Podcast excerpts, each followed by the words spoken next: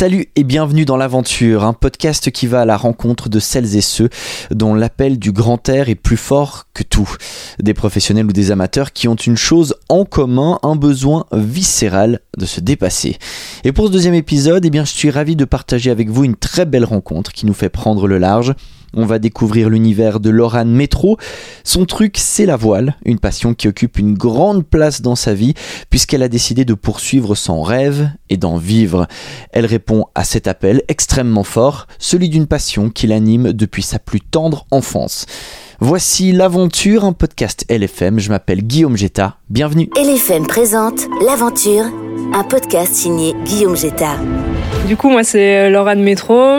Euh, j'ai 28 ans. Je suis marin professionnel depuis peu. Euh, j'ai toujours fait, euh, fait du bateau depuis que je suis toute petite. Euh, j'ai commencé la compétition un petit peu plus tard, vers, euh, vers 14-15 ans. J'ai réussi à en faire mon, mon métier euh, depuis, depuis une année. Et puis à côté de ça, j'ai hum, j'ai fait des études en, en diététique, donc j'ai un, un bachelor de diététicienne. Et puis ça me permet un peu de, ouais, de bosser un petit peu temps dans la diététique et à côté de la voile pour, pour continuer à survivre et, et à travailler là-dedans.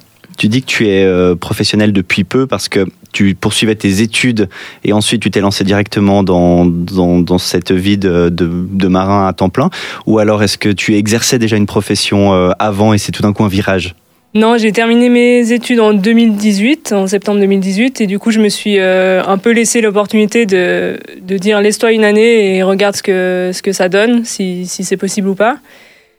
Et puis, ben, forcément, euh, après quelques semaines, on commence quand même déjà à se poser des questions sur est-ce que ça va être réalisable ou si c'est pas euh, juste un, un, peu une lubie.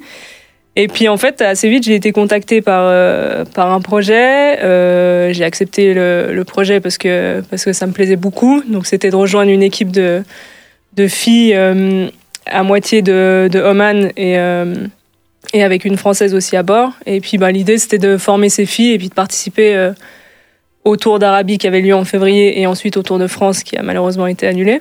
Donc la formation de, de, de cette équipe, ça avait lieu à Mascate, euh, ouais, à Oman on, est, ou... on était basé à, à, Oman et euh, en partie à Muscat, mais après on a, on a bougé aussi un petit peu.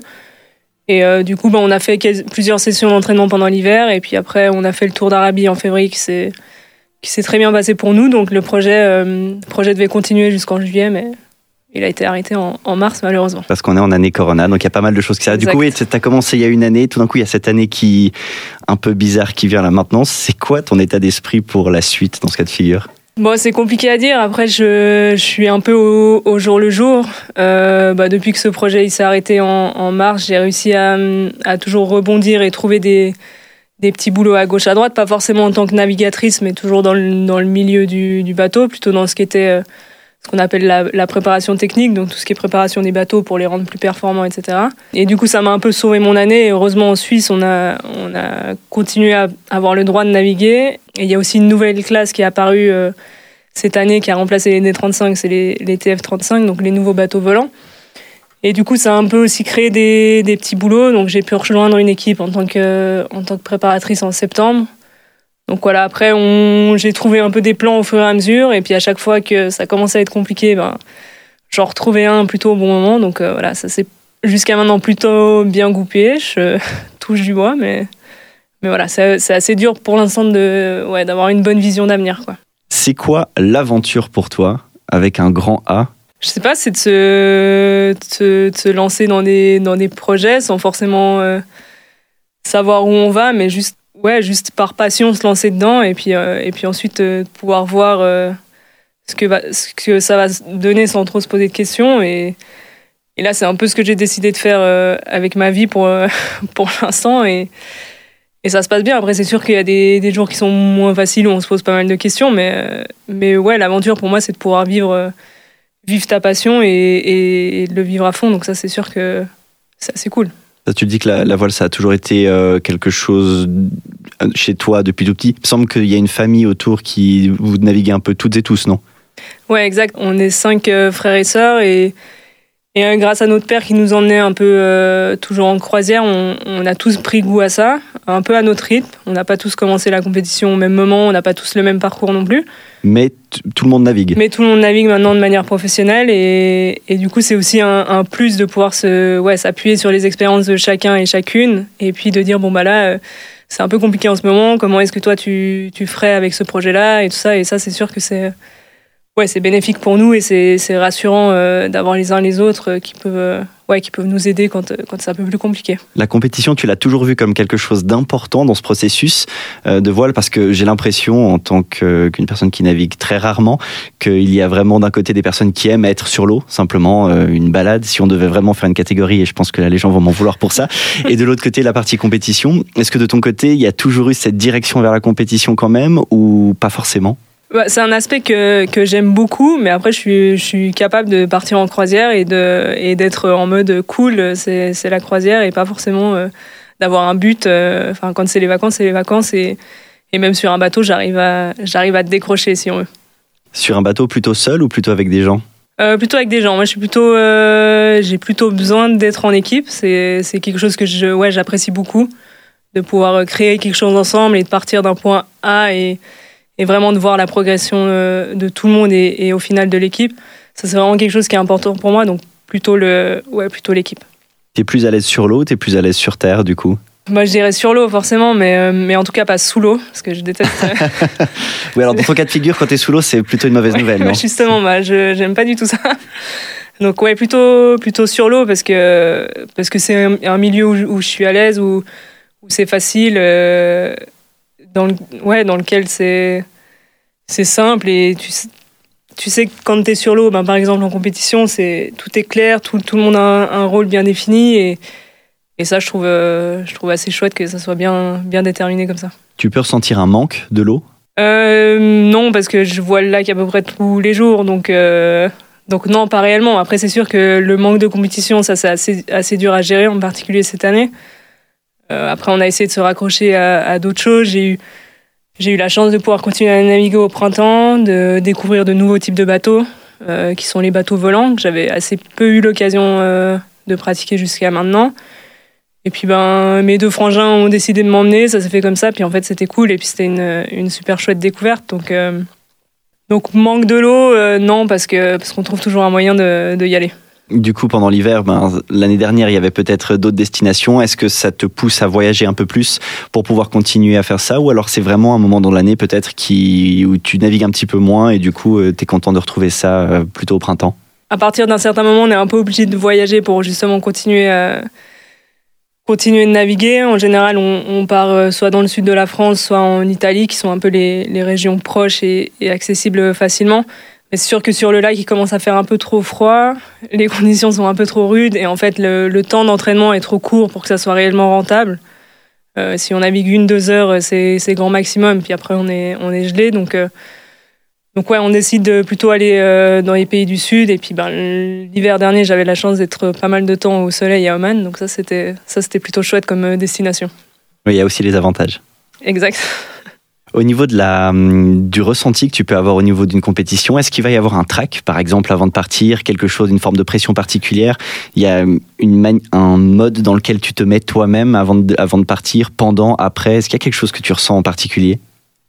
Euh, oui, forcément, il y, a, il y, a, un petit stress parce que bah parce que c'est des des compétitions pour lesquelles on a travaillé, donc on a, enfin c'est l'envie de surtout l'envie de bien faire et puis de ouais d'être d'être à fond au, bon moment. Les les pires ressentis que j'ai eus, c'était euh, c'était surtout sur les finales qu'on avait au Tour de France à la voile, là les deux dernières années. Où, euh, où, en fait c'est la dernière journée, tu as plusieurs groupes qui sont faits et puis euh, et puis nous on était toujours dans le groupe euh, qui s'appelle Or et, euh, et c'est une course qui compte double donc ça peut changer pas mal de, de choses dans le classement général donc un certain enjeu et du coup euh, du coup ouais, je dirais que c'est les les deux journées que j'ai eu le plus de mal à gérer. Finalement en 2018 ça s'est plutôt bien passé vu qu'on a réussi à gagner la finale donc ça c'était plutôt chouette et puis 2019 un petit peu moins bien mais euh, mais en fait une fois que tu es sur l'eau, que, que tu parti dans ton échauffement, que tu es. Enfin, là, en l'occurrence, c'était trois à bord, que tu es avec tes deux, deux potes sur l'eau, tu, tu reprends tes routines, tu prends ton départ, et puis, euh, puis de toute façon, c'est parti. Donc, euh, le, ouais, le stress, il, il n'a pas lieu d'être à ce moment-là. Quoi. Donc c'est plutôt avant, c'est un peu comme un, un- l'image qu'on pourrait avoir du track d'un d'un artiste avant de monter sur scène. Ou... Exact. Puis une fois que c'est parti, c'est bon. Bon, tant mieux, tant Oui. mieux alors. ouais. Ton plus beau souvenir? Je dirais le, le tour d'Arabie que j'ai fait cette année euh, à Oman avec l'équipe de filles. Parce que c'était le premier projet professionnel dans lequel je rentrais. Une super découverte avec, euh, avec ces filles omanaises et puis, euh, et puis Audrey, euh, la française qui faisait déjà partie du projet. Donc humainement, euh, humainement super cool. Et puis de, ouais, de rentrer juste dans un projet, dans un projet pro, de voir ce que ce que c'est vraiment, euh, de se sentir bien, de que ça marche, que les idées que tu apportes, elles soient elles soient écoutées et inversement et ouais tout, tout a bien marché donc ça c'était c'était vraiment cool. Comment tu peux gérer parfois euh, une forme de frustration qu'on peut ressentir euh, lorsqu'on est avec des éléments Parce que les rares euh, régates que j'ai pu faire, effectivement, il y avait ce côté de ben, tu essaies de prendre des décisions et ben parfois il y a aussi il y a un facteur quand même finalement qui est là, qui est le facteur euh, des éléments. Est-ce que la frustration c'est un truc que tu peux ressentir toi de ton côté ou absolument pas? Oui, forcément, il y a des moments où c'est frustrant, surtout si tu vois que les adversaires ils, ils arrivent à s'en tirer mieux que toi et tout ça. c'est jamais des moments qui sont qui sont faciles. Après, ce que je trouve chouette, c'est c'est quand tu es en équipe, c'est des choses, choses que tu peux partager, c'est des ouais, tu peux tu peux discuter de ça et, et du coup, je trouve que ça passe peut-être plus facilement euh, ces moments de frustration. Après, c'est aussi quelque chose sur les- lesquels on doit travailler parce que parce que bah il y a des moments où ça peut être bien de s'énerver et puis il y a des moments où il faut savoir euh, il faut savoir redescendre sur euh, sur le bateau et se, se focaliser sur les objectifs et, et ça c'est sûr que ça fait partie euh, boulot j'ai pas toujours été été bonne là-dedans et et, euh, et ouais ça fait partie euh, ça fait partie du jeu de s'entraîner à à revenir, à se calmer et puis à, et puis à repartir de l'avant en fait pour euh, refaire avancer le bateau, puis en fait revenir au basique pour, euh, pour recommencer dans un, dans un bon mode si on peut dire ça quoi. C'est pas évident de gérer aussi le facteur humain. C'est que finalement, euh, ben, toi qui es plutôt donc du- dans une forme de navigation par équipe, Mhm. il y a les humeurs de chacun, chacune. Il y a aussi ces, tous ces paramètres-là qu'on qu'on peut pas forcément toujours euh, gérer. Comment tu fais pour t'entourer des personnes justement qui sont celles avec qui tu vas démarrer un projet? Parce que je pense que ça repose aussi beaucoup là-dessus.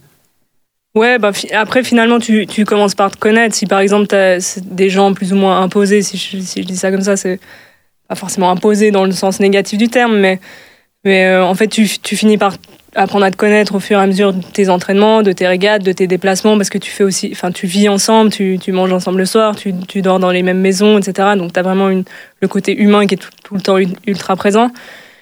Et tu, tu finis par te connaître, les gens ils savent comment te gérer quand tu peut-être pars un peu en sucette et, et inversement. Et, euh, et ça, c'est un côté qui est assez cool de justement ce côté équipe où, où chacun se connaît et chacun euh, sait ce qu'il faut dire à quel moment pour que, que ça soit, la crise soit gérée le mieux possible en fait.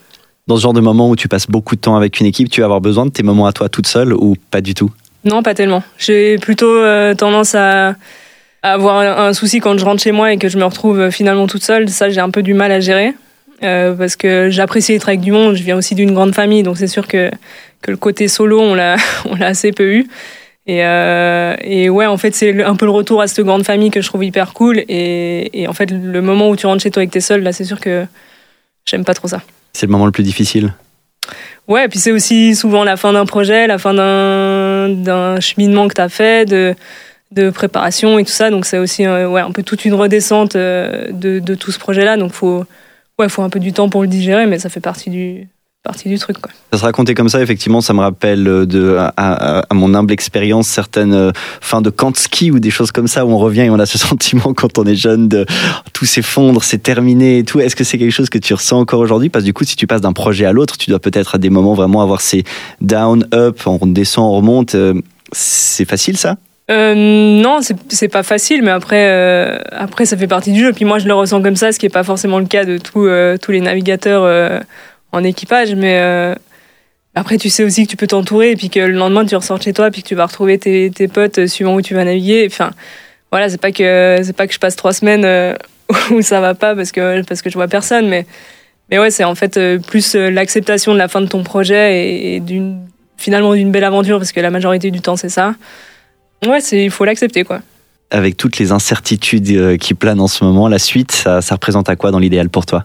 Bah écoute, euh, ouais, idéalement euh, plein de nouveaux projets et, de, et surtout de, que je puisse naviguer le maximum possible.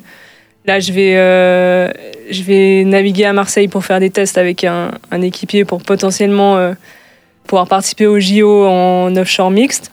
Donc ça, c'est la, la, prochaine étape. Qui est donc une catégorie qui sera confirmée si elle existe ou pas. Exact, donc, donc on saura prochainement si, ça sera le cas ou pas. Il y a ça, puis après ça reste qu'on est en hiver, donc c'est pas non plus euh, la période la plus, euh, la plus active euh, en Suisse en plus dans, dans le milieu de la voile, donc un petit peu un stand-by. Et puis, puis voilà, ça, ça, mérite aussi de prendre le temps, de se poser des questions de qu'est-ce qu'on veut faire, dans quel type de projet on aura envie de se lancer, qu'est-ce qui est faisable ou pas, ou pas, et puis voilà, la période monte un peu les les incertitudes. Mais, mais pour l'instant je m'inquiète pas trop et, et, on verra bien où, où ça amène quoi. Merci beaucoup, Laura de Métro. De rien.